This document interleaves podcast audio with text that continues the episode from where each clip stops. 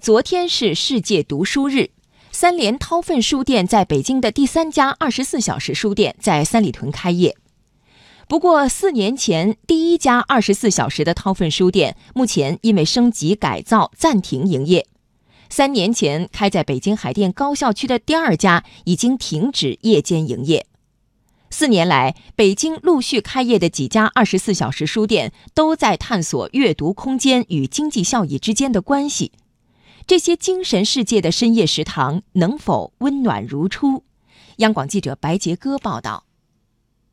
北京的三里屯迎来三联韬奋书店的第三家二十四小时书店，吸引不少年轻时尚的顾客。四年前的世界读书日，三联韬奋书店在北京美术馆东街的总店成为第一家二十四小时书店。第二年，又在高校云集的海淀区新开了第二家二十四小时书店。不过，现在总店因为升级改造暂停营业，而海淀区的分店就停止了夜间营业。三联韬奋书店的总经理郝大超介绍：美术馆店的话，夜间的客流还是蛮多的。然后海淀分店的话，读者并不太多啊，夜间很少。客流量不如预期，再加上新开的店面不是自家的资产，需要付租金，成为海淀店的一大压力。那个地方的话，租金是比较高的。现在实体书店租金高的话，是很难能承受它的运营的，这是一个主要的原因啊。在三联韬奋书店之后，过去的四年里，北京陆续有一些二十四小时书店开业。新华书店的花市分店去年开始二十四小时营业，而老牌的中国书店就是竞争上岗。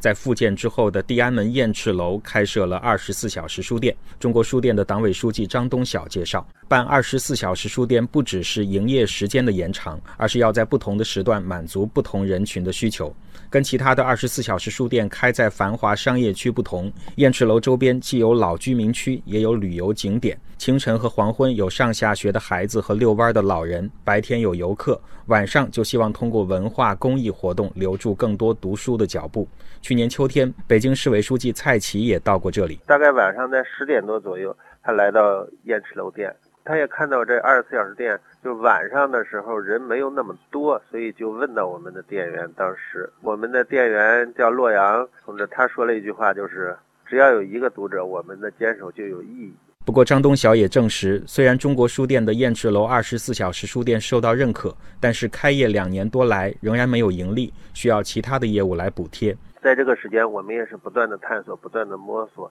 还限于有一些个别条件呢，不能完全满足，就是这个店的多元化的发展还没有完全的开起来。张东晓说，燕池楼二十四小时书店将作为公益的开放的空间，更加多元化发展。包括成为北京发行集团智慧书城的一个终端，而三联韬奋书店的总经理郝大超就表示，三里屯所在的朝阳区政府给二十四小时书店很大的支持，包括减免租金，他们不担心未来的经营压力，而即便身处繁华闹市，也还会保持书店的风格。